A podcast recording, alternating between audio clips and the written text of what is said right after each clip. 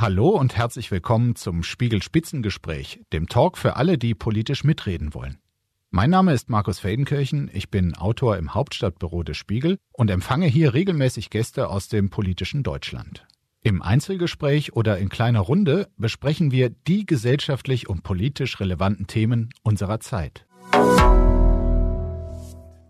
Über die geplante Legalisierung von Cannabis möchte ich heute reden. Ist sie richtig und überfällig oder im Gegenteil brandgefährlich? Bei mir ist der Mann, der gerade ein Konzept vorgelegt hat und der sagt, die Legalisierung von Cannabis ist der Königsweg, um den Schwarzmarkt auszutrocknen. Herzlich willkommen, Bundesgesundheitsminister Karl Lauterbach. Hallo, vielen Dank. Cannabis muss verboten bleiben, sagt hingegen Rainer Thomasius. Er ist ärztlicher Leiter des Suchtbereichs am Universitätsklinikum Hamburg-Eppendorf, Facharzt für Kinder- und Jugendpsychiatrie und blickt auf 35 Jahre Erfahrung in der Behandlung von Süchtigen zurück. Herzlich willkommen, Herr Thomasius. Hallo, guten Tag. Ja, wir schauen mal kurz äh, gemeinsam drauf, was Sie, Herr Lauterbach, was die Bundesregierung im Kern vorhat. Cannabis soll aus dem Betäubungsmittelgesetz gestrichen und der Besitz von bis zu 25 Gramm erlaubt werden. Privatleute sollen drei weibliche Pflanzen zu Hause anbauen dürfen. In der Öffentlichkeit soll der Konsum nahe Schulen oder Kitas verboten sein. In Fußgängerzonen darf bis 20 Uhr nicht gekifft werden. Außerdem soll der Anbau und die Abgabe der Droge zunächst in speziellen Vereinen, sogenannten Cannabis Social Clubs, ermöglicht werden. Der Erwerb von bis zu 50 Gramm pro Monat soll legal werden. Mitglieder müssen 18 Jahre mindestens alt sein. Darüber hinaus soll der kommerzielle Anbau und die lizenzierte Abgabe von Cannabis in Geschäften künftig fünf Jahre lang in Modellregionen erprobt werden unter wissenschaftlicher Kontrolle. Ein entsprechender Entwurf soll nach der Sommerpause vorliegen, Herr Lauterbach, wenn wir das äh, richtig verstanden haben. Wir haben hier mal ähm, etwas Cannabis-ähnliches da äh, in einer Tüte verpackt. Herr Lauterbach, was schätzen Sie, wie viel Gramm haben wir hier auf unserem silbernen Tablett? Ich möchte hier wirklich keine Schätzungen abgeben. Und das läuft ja darauf hinaus, dass also die Kontrolle vielleicht schwer ist für die Polizei und so weiter und so fort. Ähm, na, also äh, wenn wir ganz pragmatische, simple Lösungen also finden, aber es ist tatsächlich so, dass es also äh, wenig wiegt. Das hier ist übrigens CBD-Gras ohne THC-Gehalt. Äh, Herr Thomasius, was glauben Sie? Wie viel haben wir hier auf dem Teller? Naja, ich würde sagen, das ist genau die Menge, die Herr Lauterbach zukünftig gerne ab das ist die, was, was, ein Individuum pro Monat also, konsumieren darf. Es sind 50 Gramm. Ja. Wie riecht es für Sie? Hm, naja. Naja.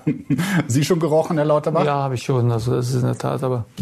Ähm, ist das eine Menge, die Sie für bedenklich halten? Ja, das ist eine Menge, die ich für sehr bedenklich halte, weil unsere Jugendlichen, die mit Cannabisabhängigkeiten in die Klinik kommen, dort intensiv über Monate, Jahre behandelt werden müssen, die haben Konsummengen von etwa 20, 30 Gramm pro Monat. Und äh, das ist hier die doppelte Menge. Das ist eine Dealermenge und wird zur Folge haben. Eine Dealermenge.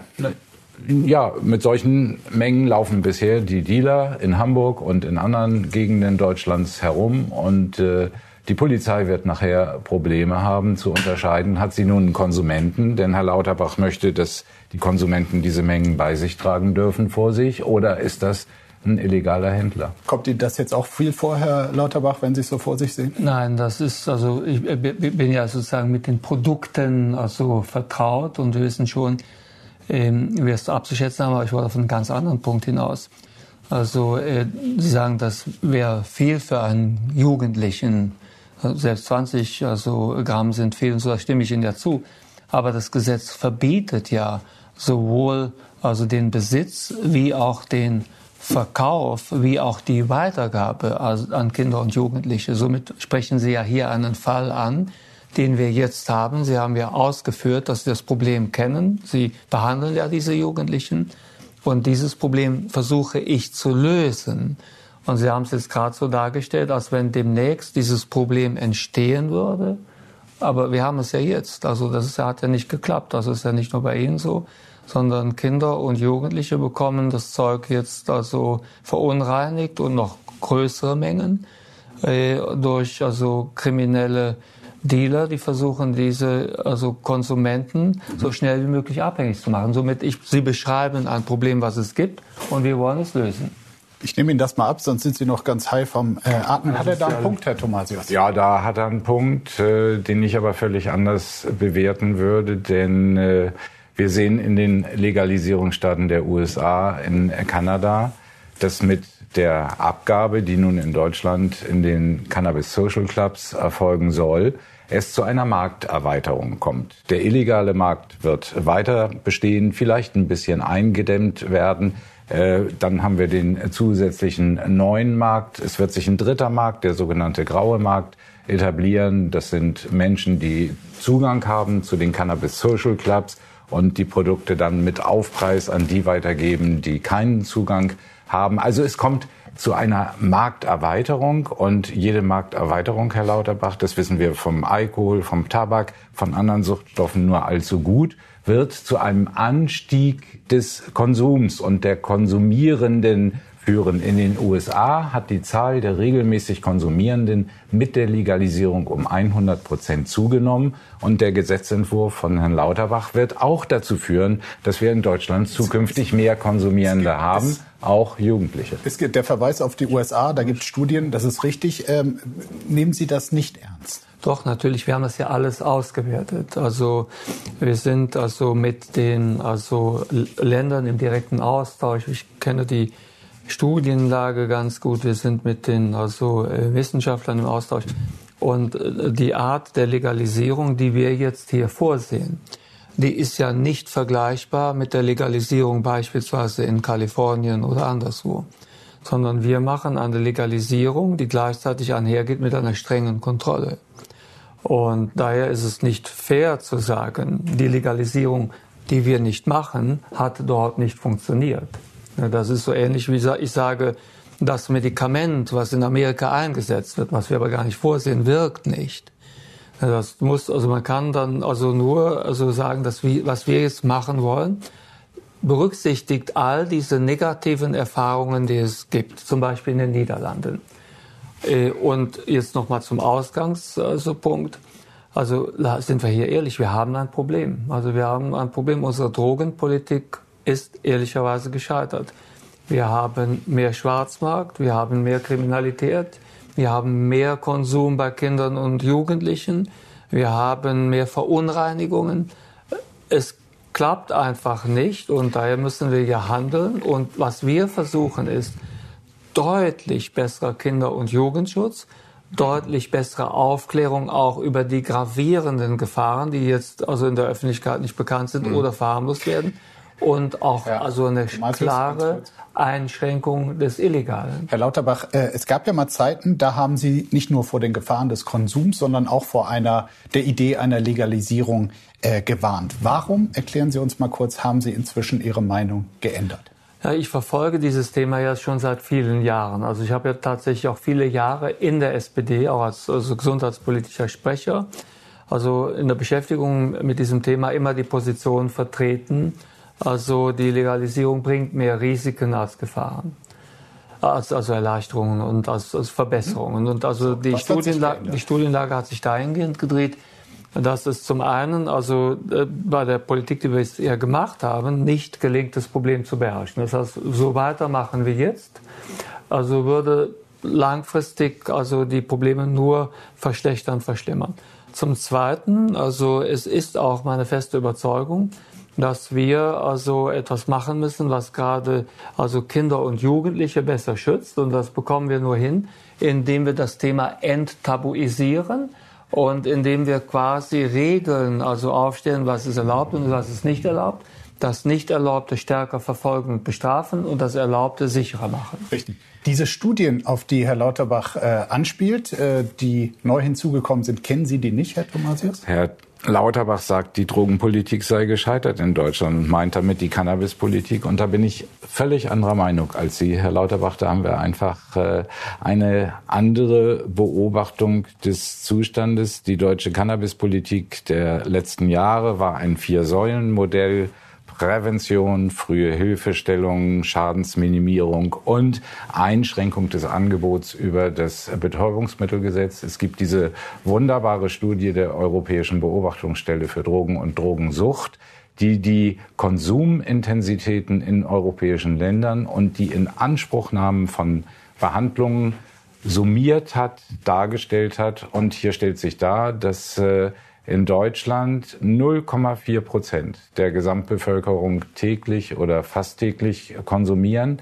und damit äh, einen der niedrigsten Werte in Europa überhaupt annehmen. Wir werden nur noch von Finnland und Norwegen übersteigert und nirgendwo anders in Europa werden so viele Behandlungsbedürftige in Behandlung rekrutiert, wie das hier bei uns das der heißt, Fall es sind ist. Das insgesamt relativ wenige, aber die eine Bestnote, die von der Europäischen Beobachtungsstelle für ähm, die Cannabispolitik in Deutschland ausgestellt wird. Und was Herr Lauterbach so gerne präsentiert, sind diese Anstiege der Konsumquoten gemessen an der Lebenszeitprävalenz. Aber Herr Lauterbach, Sie sind Epidemiologe.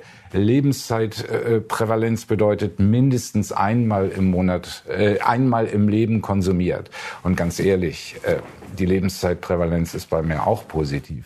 Aber wir müssen uns die regelmäßigen Konsumformen anschauen. Die liegen nach neuesten Ergebnissen der Bundeszentrale für gesundheitliche Aufklärung bei 1,6 Prozent für die Jugendlichen, 8,1 Prozent für die 18 bis 25-Jährigen und regelmäßig bedeutet hier zehnmal im letzten Jahr konsumiert. Das sind noch relativ ja. niedrige Konsumquoten. Und da kann man nicht sagen, die bisherige Cannabispolitik in Deutschland sei gescheitert. Sie ist gut gewesen, weil sie wenig regelmäßig Konsumierende hervorgebracht. Setzen Sie diese vergleichsweise positive Bilanz nun aufs Spiel, Herr Lauterbach?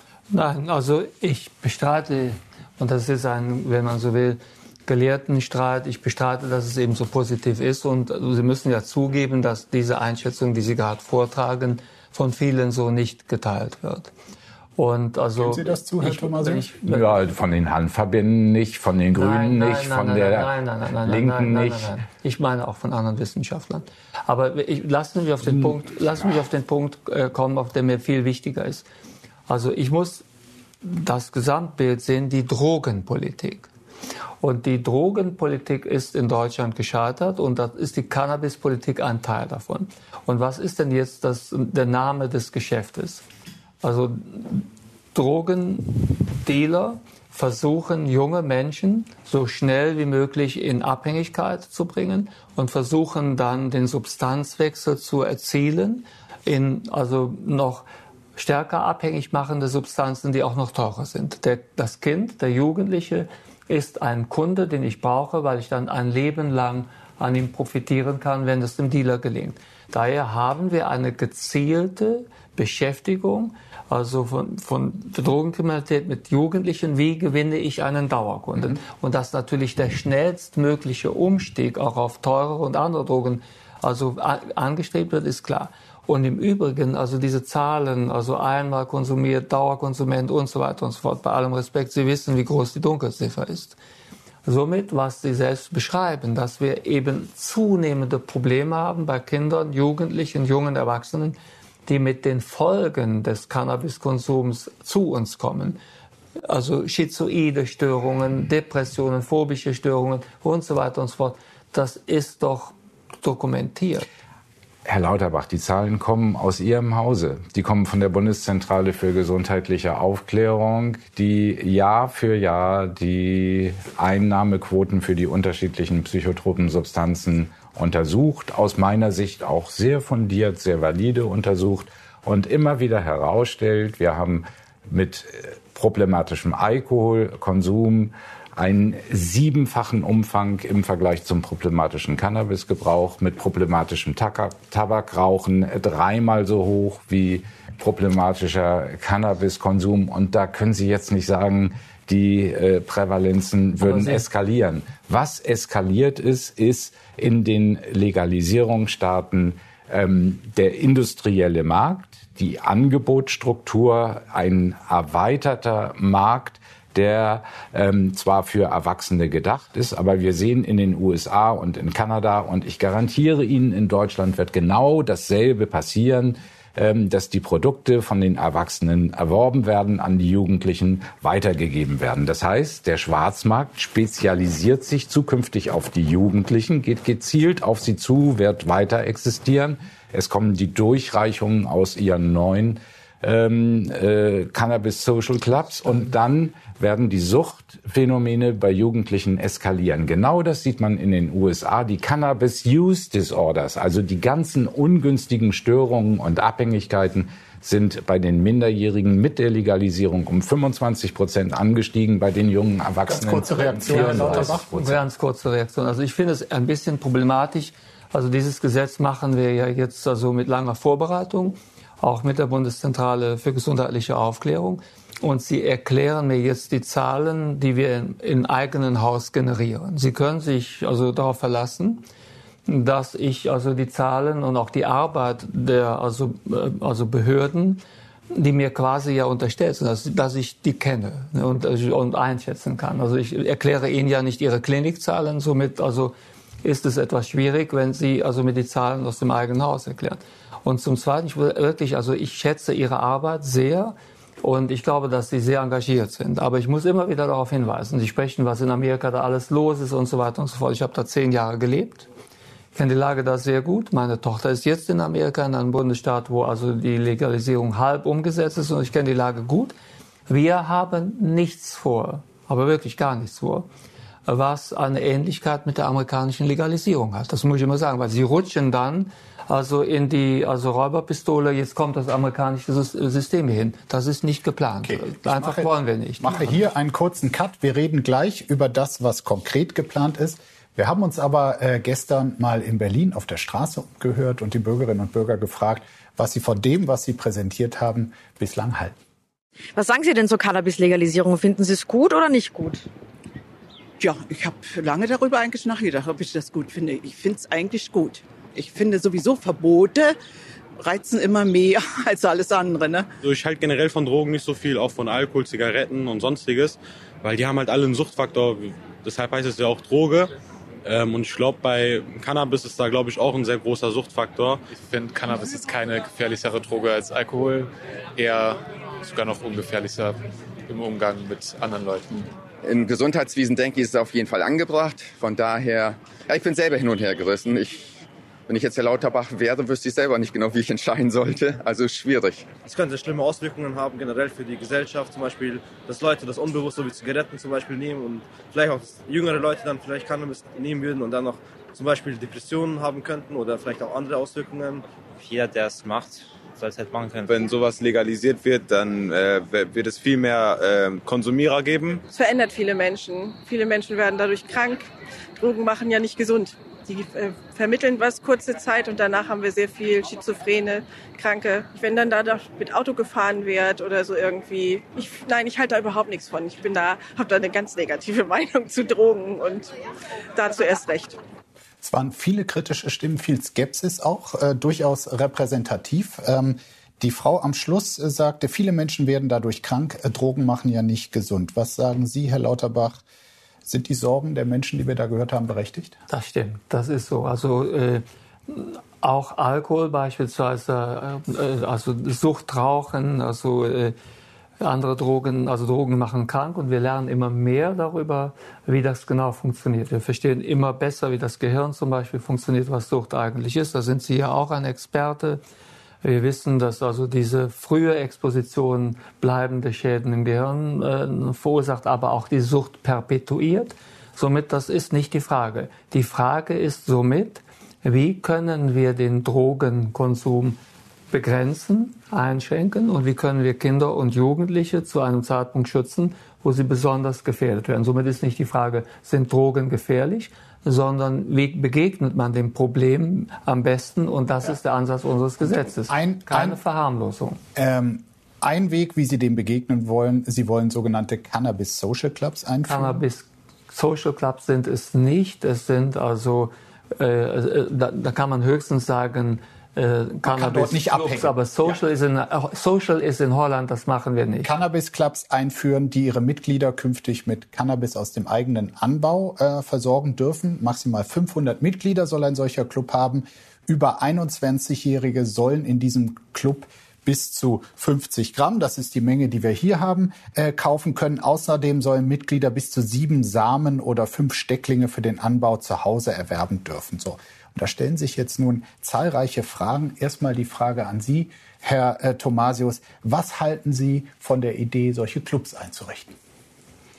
Naja, Sie vergessen zu erwähnen, dass drei weibliche Pflanzen zu Hause ebenfalls stehen dürfen. Und wenn die Richtig. gut kultiviert sind, dann sind das nochmal dreimal 50 Gramm mehr. 150 Gramm plus 50 Gramm sind 200 Gramm. Also gewaltige Mengen. Ich frage mich, wie wirkt das auf Jugendliche? Und ich sage Ihnen als Hamburger, nachdem Herr Lauterbach die Pressekonferenz in Berlin abgehalten hatte, erschien die Mopo am nächsten Tag Kiffen legal, die große Schlagzeile. Was macht das mit Jugendlichen? Es senkt deren Risikowahrnehmung für die Schäden des Cannabisgebrauchs und senkt damit die Schwelle zum Einstieg in den Cannabisgebrauch. In meiner Klinik äh, steigen die Jugendlichen jetzt retrospektiv betrachtet mit 11, 12, 13 Jahren in den Cannabisgebrauch ein. Nach sechs Monaten sind die abhängig, weil das Belohnungssystem, das Suchtgedächtnis sehr vulnerabel auf die abhängigkeitsmachenden Effekte wirkt. Und ähm, wir haben, selbst wenn wir die über Jahre behandeln, international Erfolgsquoten von 25 Prozent. Nach drei Monaten 75 Prozent werden wieder rückfällig. Die Suchtpotenz ist ausgesprochen hoch. Und deshalb in einem Punkt bin ich mit Herrn Lauterbach völlig d'accord. Wir müssen die Prävention stärken bis zum Abwinken, um diesem Effekt, der hervorgerufen wird durch die sinkende Risikowahrnehmung, entgegenzuwirken. Genau. Und dann schauen wir uns bitte einen Satz noch die Cannabisprävention in Deutschland an. Die ist im Vergleich zur Tabakprävention, zur Alkoholprävention grottenschlecht. Man kann fast sagen, wir haben keine Cannabisprävention in Deutschland.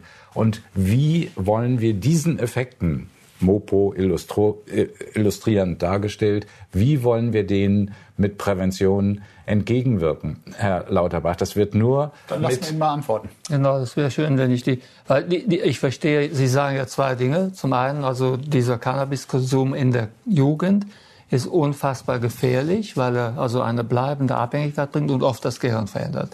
D'accord, ich kenne die Studien, ich kenne dort auch Ihre Arbeit. Sie haben damit recht, der Punkt ist unbenommen. Zum Zweiten, äh, Sie sagen, also wenn wir jetzt also das Signal geben, Legalisierung, dann nehmen noch mehr Jugendliche, somit haben wir das Problem vergrößert. Das sind die beiden Thesen. Und die zweite These halte ich für falsch.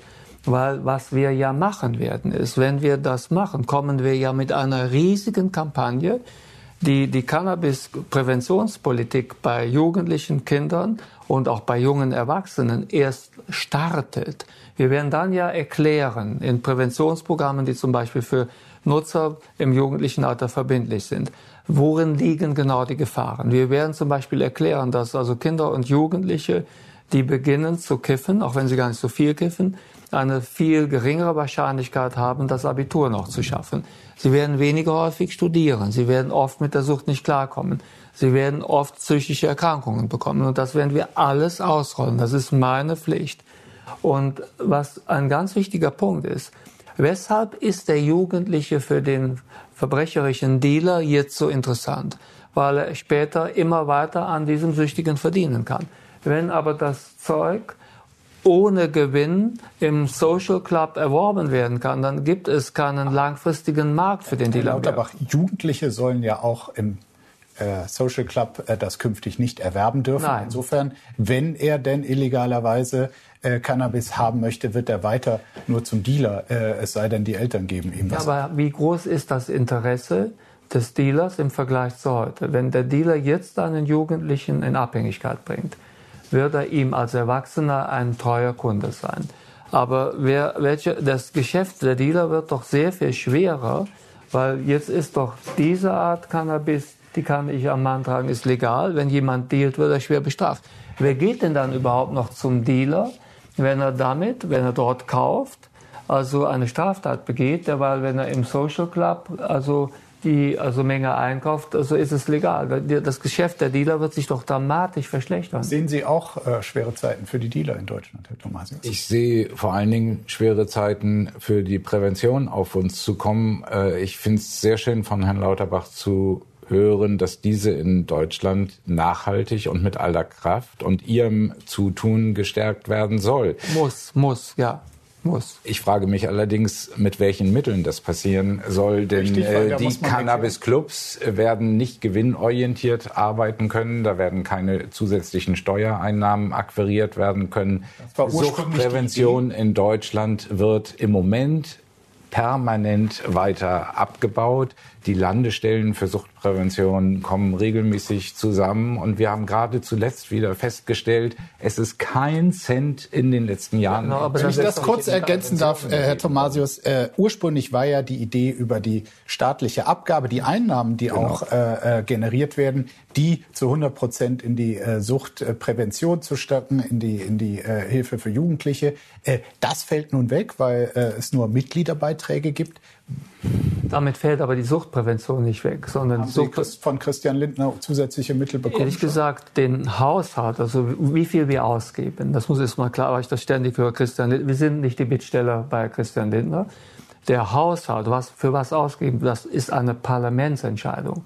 Das Parlament entscheidet, was in welche Richtung geht. Und wir sind uns Wie als Milliarden zusätzlich wir sind uns als Amt, wir, wir, bekommen. Da werde ich jetzt keine Zahlen nennen. Aber ich will nur sagen, wir sind uns als Ampelregierung sind wir uns absolut einig, dass eine dramatische Stärkung der Suchtprävention gerade im Bereich Kinder und Jugendliche notwendig ist. Und wenn ich mir eine Bemerkung gestatten darf. Also jetzt hört es sich ja schon eher so an, als wenn Sie mir zustimmen würden, dass unsere derzeitige Präventionspolitik nicht so erfolgreich ist. Am Anfang der Sendung haben Sie das hohe Lied gesungen, was ich nicht teile, dass unsere Präventionspolitik so klasse ist. Wir haben eine riesige Dunkelziffer und die Zahl der Jugendlichen, die kifft, steigt. Die Gründe dafür haben Sie gerade angegeben. Das ist tatsächlich richtig. Das Ganze ist unterfinanziert. Die Länder bauen ab. Es wird zu wenig eingesetzt. Es gibt auch eine mangelhafte also Problemerklärung. Wir machen das Problem auch in den Schulen nicht stark, kann gar nichts. Viele Kinder wissen, Jugendliche wissen gar nicht, wie gefährlich das ist. Da haben wir gemeinsam viel zu tun. Die Einschätzung, die ich allerdings nicht teile, ist, dass wir derzeit wunderbar laufen, sondern ich glaube, wir haben Riesenprobleme. Eine Frage stellt sich, ähm, ob die Cannabis-Clubs äh, nicht eine ziemlich hohe Hürde für diejenigen, die wirklich nur sehr gelegentlich Cannabis äh, konsumieren wollen, sind, weil die Mitgliedsbeiträge werden gezahlt werden müssen und zum Beispiel der Deutsche Hand Hanfverband erklärt, äh, dass das äh, für Gelegenheitskonsumenten äh, künftig äh, günstiger sein wird, weiter das Gras beim Dealer zu kaufen. Also es wundert mich, also also das scheint schon eine berechtigte Sorge zu sein. Es wundert mich also, wie sich die unterschiedlichen Lobbygruppen hier positionieren. Aber wenn man dann darüber nachdenkt, also, also welches ökonomische Interesse daran besteht, dann kann man es besser verstehen. Natürlich könnte sich der Handverband auch vorstellen, dass wir, sagen wir, da große Märkte also zulassen eine Kommerzialisierung. Aber das ist ja jetzt erstmal so etwas Ähnliches wie ein Genossenschaftsmodell. Es gibt keine Gewinne. Man muss sich auch selbst einbringen, es wird kontrolliert, wer nimmt und es gibt strenge Grenzen.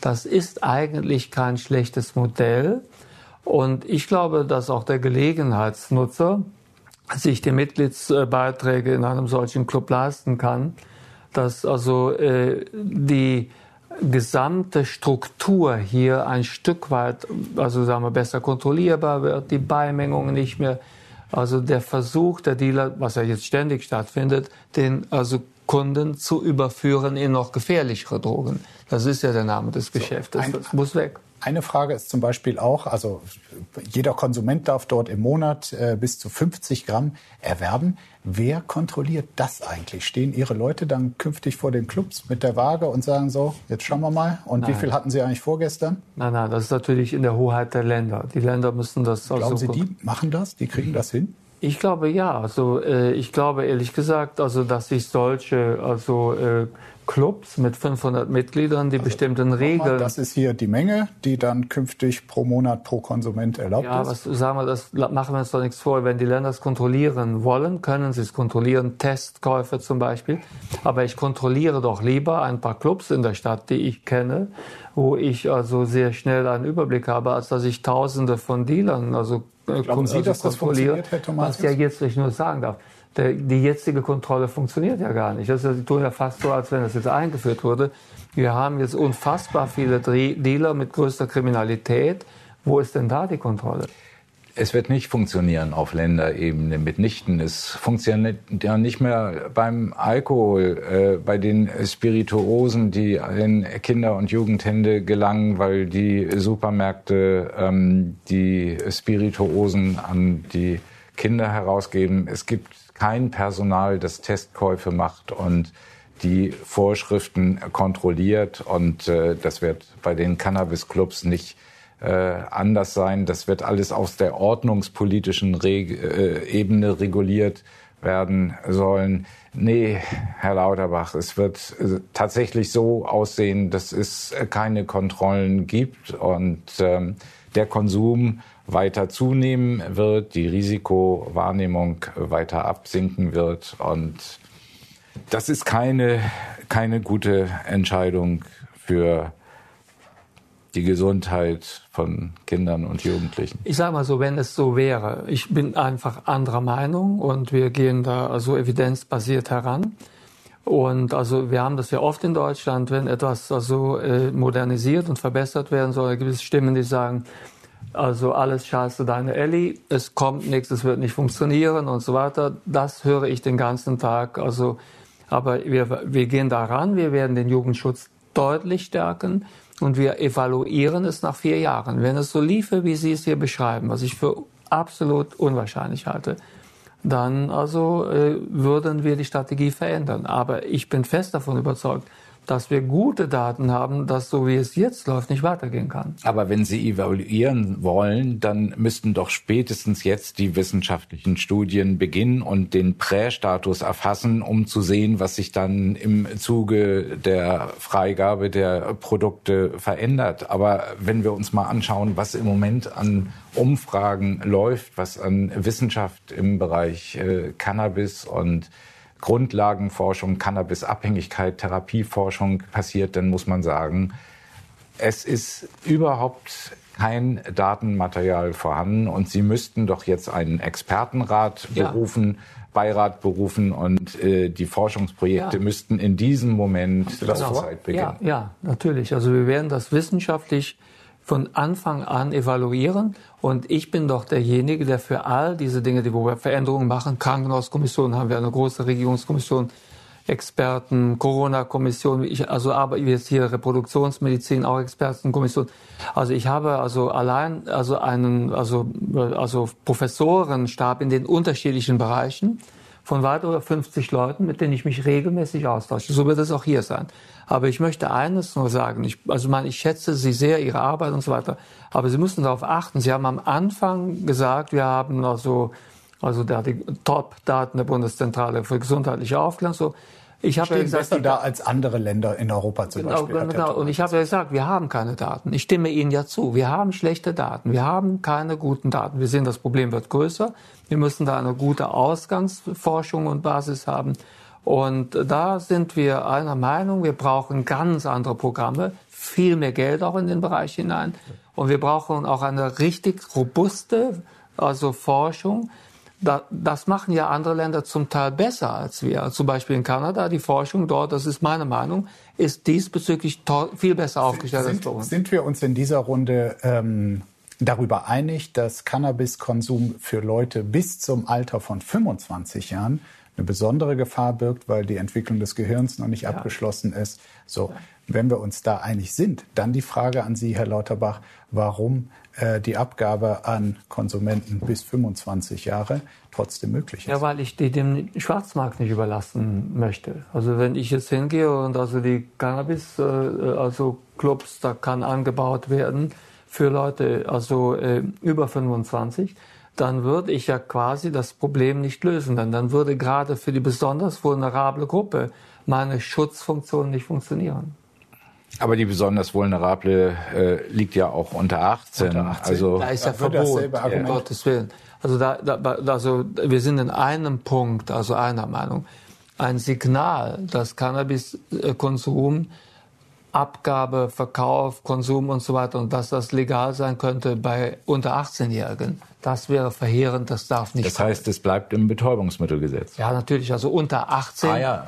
unter, unter 18 ist alles geregelt wie vorher, nur dass wir eben mehr Kontrolle haben, dass wir also äh, mehr Aufklärung haben, dass wir dort Kampagnen fahren werden. Aber unter 18 bleibt die Abgabe der Konsum, es bleibt alles, also da können wir nicht herangehen. Aber Herr Lauterbach, wenn es im Betäubungsmittelgesetz bleibt, dann müssen Sie ja ähm, die freie Menge für den Eigenbedarf erhöhen im Betäubungsmittelgesetz auf 50 äh, Gramm. Unter 18-Jährigen ist gar kein Gramm.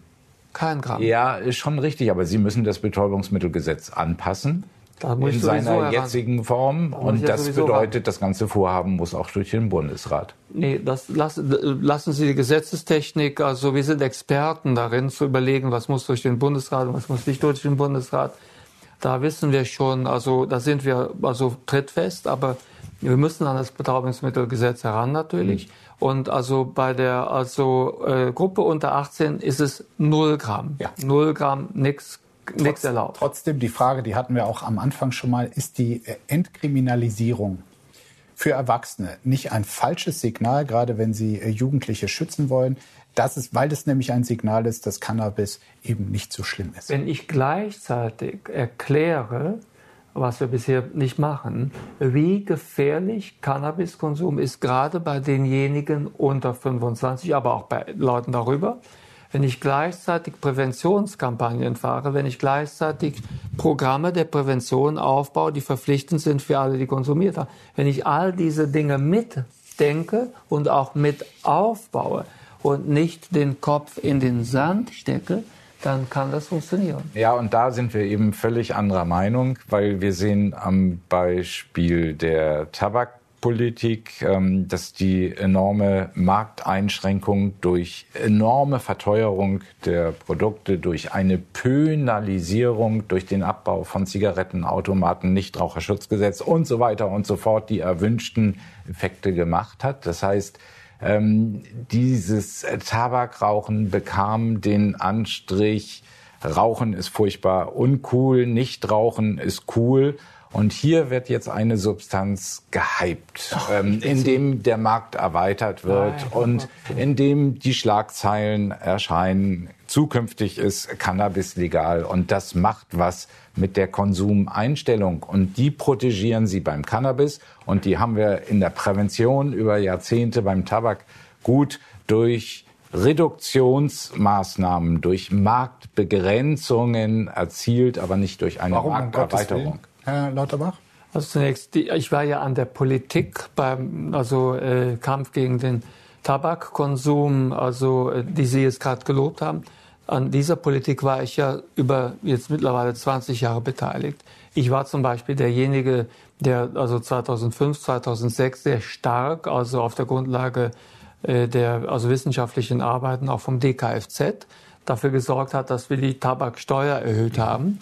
Und da war die Studienlage die, wenn wir das tun, wird das insbesondere den Konsum bei Kindern und Jugendlichen reduzieren, weil die müssen den Tabak aus dem Taschengeld bezahlen und sind daher besonders preissensibel. Von daher, das hat funktioniert, da sind wir evidenzbasiert herangegangen und ich meine, mich erinnern zu können, dass Sie das damals auch begrüßt und verfolgt Absolut. Haben. Und somit, also somit, somit äh, glaube ich schon, also äh, auch in der Vergangenheit, also studienbasiert äh, davor gegangen zu sein. Da sind immer Restrisiken, aber ich glaube, dass diese Kombination, dass man klar macht, wie gefährlich der Konsum eigentlich ist und dass man klar macht, dass bei den unter 25-Jährigen man sich hier das Gehirn wegrauchen kann und wenn man klar macht, dass die Drogendealer besser also verfolgt werden und so weiter, dann kann das eine erfolgreiche Strategie werden. Davon gehe ich aus und ich glaube, Sie sind hier einfach zu pessimistisch für die Zukunft und zu optimistisch für die Vergangenheit. Herr Lauterbach, ich habe in der Vorbereitung auf dieser Sendung bin ich nochmal auf ein Zitat von Ihnen gestoßen, ist etwa eineinhalb Jahre alt. Ich zitiere, immer häufiger wird dem illegal verkauften Straßencannabis neuartiges Heroin beigemischt, das sich rauchen lässt. Damit werden Cannabiskonsumenten schnell in eine Heroinabhängigkeit getrieben. Haben Sie für diese Behauptung von damals äh, inzwischen neue Erkenntnisse sammeln können? Also diese Behauptung also bezog sich war so ausgedrückt, als wenn es sich auf Deutschland beziehen würde. Das ist aber so nicht haltbar gewesen. Es gibt solche also äh, Beimengungen, das ist, sind also Heroin kann man nicht direkt sagen, aber haben also, Sie damals so, gesagt? Ja, ich weiß, was ich gesagt habe. Dafür bin ich auch kritisiert worden. Aber in den Vereinigten Staaten ist tatsächlich also so etwas auch beobachtet worden. Das hat sich hier Gott sei Dank nicht durchgesetzt. Aber es ist halt so, dass also Beimengungen äh, hier im Cannabis also genutzt werden, um den Abhängigkeitsgrad zu erhöhen und auch den Umstieg auf solche also Substanzen zu ermöglichen. Das werden Sie sicher bestätigen wollen und also ist es tatsächlich mittlerweile so, dass man so etwas, wenn man so etwas machen will, würde man gar nicht mehr auf Heroin zurückgreifen, weil wir mittlerweile in dieser Substanzklasse Stoffe haben, die mhm. ein viel höheres Abhängigkeitspotenzial als Heroin haben und auch noch billiger sind. Herr Lauterbach möchte ja mit seinen Maßnahmen unter anderem bewirken, dass reine, reineres äh, Cannabis äh, künftig den Weg zum Konsumenten findet. Äh, der, zum Beispiel der Zusatz von synthetischen Cannabinoiden äh, oder Marihuana mit hohem THC-Gehalt dann äh, äh, wegfällt. Ist das nicht etwas, was Sie gerade vor dem Hintergrund Ihrer Arbeit und den Psychosen, ähm, die entstehen können, eigentlich begrüßen müssten? Wir wissen ja noch gar nicht, was da in den Cannabis-Clubs gezüchtet wird.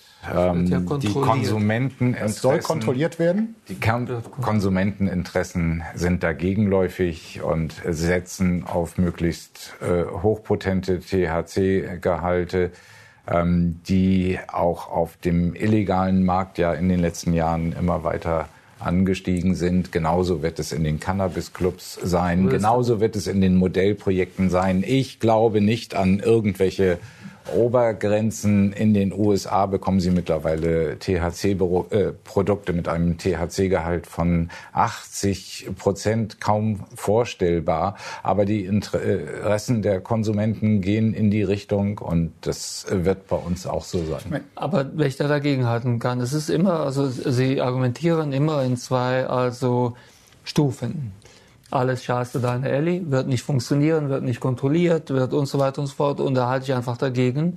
Das schaffen wir. Aber wer soll denn bloß kontrollieren? Die, die Länder Ordnungsämter sind, auf nein, Länderebene? Nein, nein, nein, nein, nein, nein, nein, nein. Ich sage, ich gehe einfach von der simplen Überzeugung, die wir auch von also äh, Ermittlern also bestätigt wird, dass es einfach besser gelingen wird, fünf Social Clubs zu kontrollieren als 1500 Dealer. Und der zweite Punkt ist, die rutschen dann im zweiten Wenn Teil. Wenn die Dealer alle weg wären, die äh, gehen ja nicht weg, die bleiben ja. ja die werden ja die aber Markterweiterung. Die, nein, die ist, nein, nein, nein. Viele Dealer werden einfach also nicht mehr frequentiert werden, weil jeder, der ein bisschen in der Birne hat. Also, Viele Dealer werden bankrott gehen? Das glaube ich, oder sich zurückziehen. Jeder, der, jeder, der, der, der, der gelegentliche Konsument, der dann in unserer Kampagne hört, der Stoff des Dealers ist illegal, ist oft verunreinigt, hat oft toxische Substanzen. Und im Cannabis-Club sind all diese Dinge vermieden und ist legal.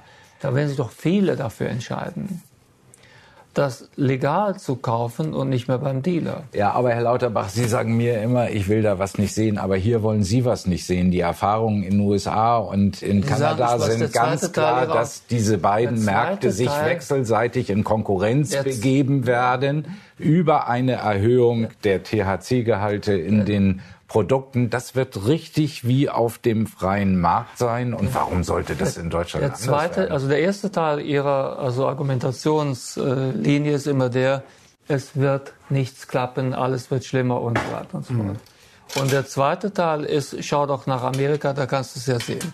Aber es ist ja nicht so, ich muss immer wieder betonen, wir wollen nicht das einführen, was in Holland läuft, wir wollen nicht das einführen, was in Amerika läuft.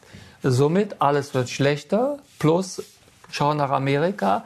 hilft mir, wo ich das Problem wirklich lösen will, nicht weiter. Ich habe äh, zum Abschluss unserer Diskussion noch die Frage gerade darüber, wenn wir darüber sprechen, wenn man schon Cannabis äh, kann, äh, konsumiert, was ist die unbedenklichste Form? Hier haben wir unterschiedliche Möglichkeiten, Cannabis zu konsumieren. Hier erstmal eine klassische große Bong. Die Frage ist, ähm, äh, oder ein Vaporizer oder der, der klassische, na, was haben wir hier? Die, die klassische Tüte äh, oder aber ein, äh, ja. ein, ein Keks. Herr Lauterbach, Sie, Sie lesen viele Studien. Äh, zu welcher Art würden Sie raten, wenn Sie raten müssten? Ich rate zu gar keinem Konsum und also ich finde auch diese Differenzierung schwierig. Ich kann nur so viel sagen, besonders. Es unterschiedliche Möglichkeiten, ja, sich das zuzuführen. Genau, aber ich würde, ich empfehle hier gar nichts. Ne, das ist also, so, das äh, ist, äh, also es ist so ähnlich, als wenn ich hier gefragt werde, hier liegen fünf Gifte, welches Gift empfehlen Sie?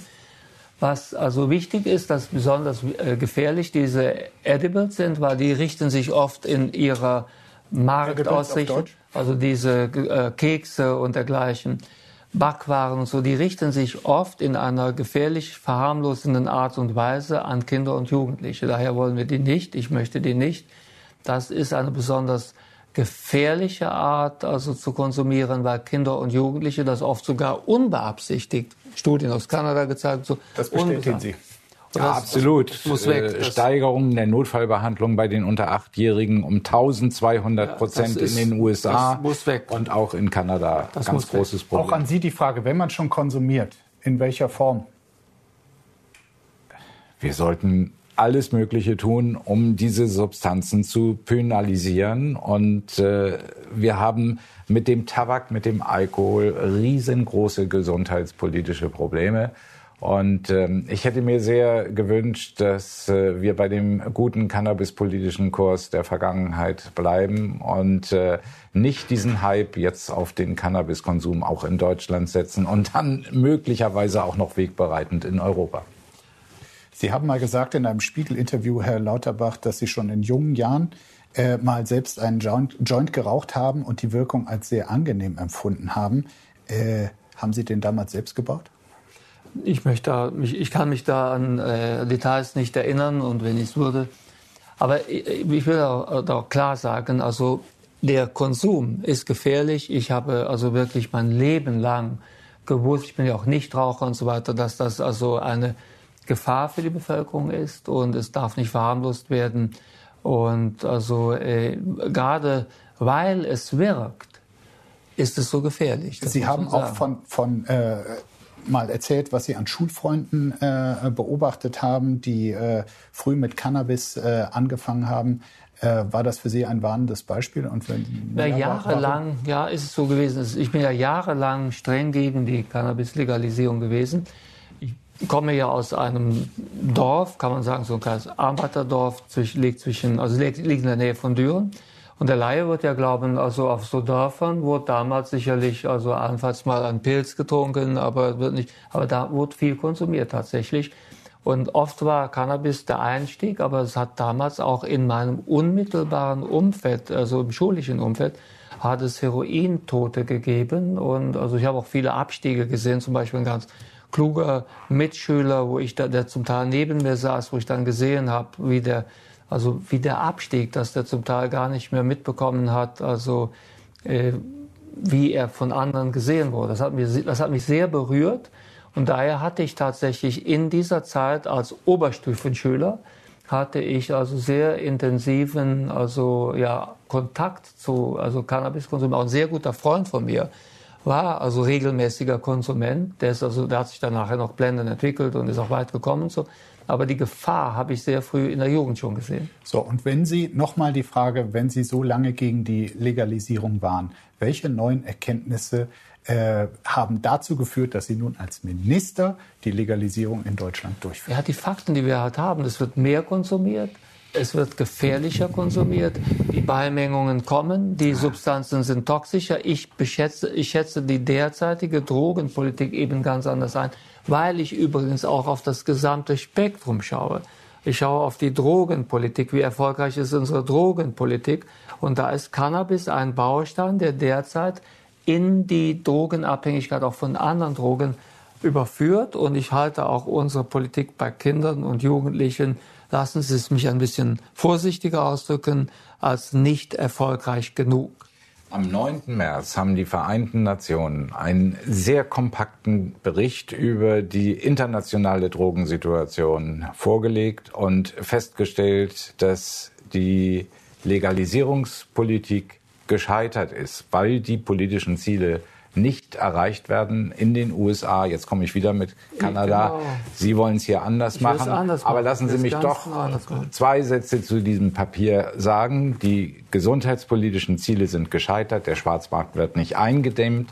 Der Konsum nimmt zu. Die Gesundheitsschäden steigen sehr stark an und Kinder- und Jugendschutz ist nicht wirklich praktizierbar. In Herr Lauterbach, in dieses Papier müssen Sie kennen. Ich kenne das Papier, aber ich betone daher ja auch quasi bei meinem jeden, beim jedem zweiten also Wortbeitrag, dass, wo wir uns unterscheiden.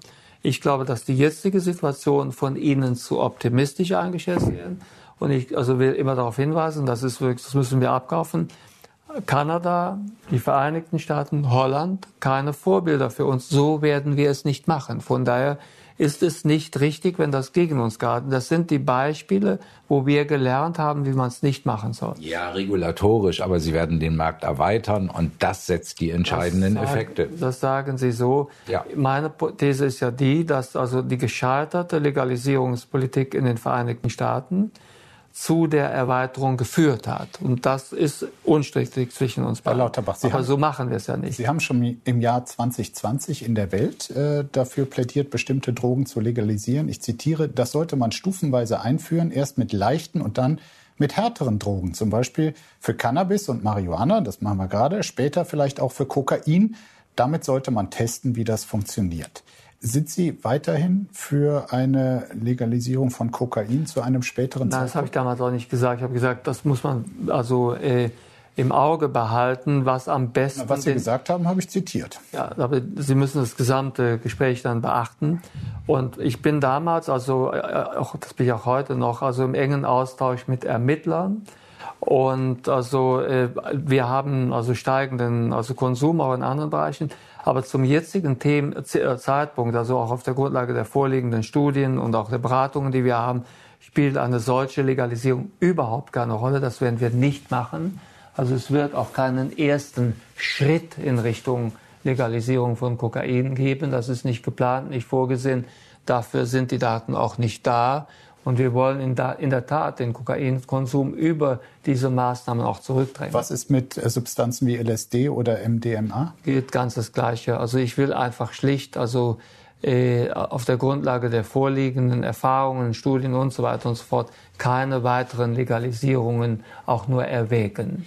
Wenn wir beide zum Abschluss jetzt mal, sagen wir, fünf Jahre vorausschauen, Herr Thomasius, welche Situation in Bezug auf äh, den äh, Konsum von Drogen, in, insbesondere von Cannabis, ähm, werden wir dann haben? Naja, Herr Lauterbach wird sich gut an unser Gespräch heute entsinnen und feststellen, dass er mit seiner Politik sehr viele Kinder und Jugendliche in die Cannabisabhängigkeit hineingedrängt hat und wird sich sagen, da habe ich einen Fehler gemacht. Also es ist schade, dass Sie das sagen. Und also das hatte ich schon also deshalb für absolut ausgeschlossen, weil ja zunächst einmal sofort unsere Warenkampagnen und unsere Aufklärung kommt. Und wir werden also früh evaluieren, schon im vierten Jahr, wenn sich auch nur Anzeichen einer solchen Entwicklung äh, also ergeben würden, würden wir natürlich korrigieren, weil wir also da vorsichtig herangehen. Aber ich glaube, dass sie da einfach zu pessimistisch sind und dass die jetzige Situation falsch einschätzen. Die jetzige Situation ist keine gute, so können wir es nicht lassen. Das ist auf jeden Fall äh, einer der Momente, wo ich besonders gern in die Zukunft ähm, schauen würde. Wie sieht es in fünf Jahren aus? Äh, wir wissen es gerade nicht. Ich bedanke mich äh, sehr für die kontroverse äh, Debatte.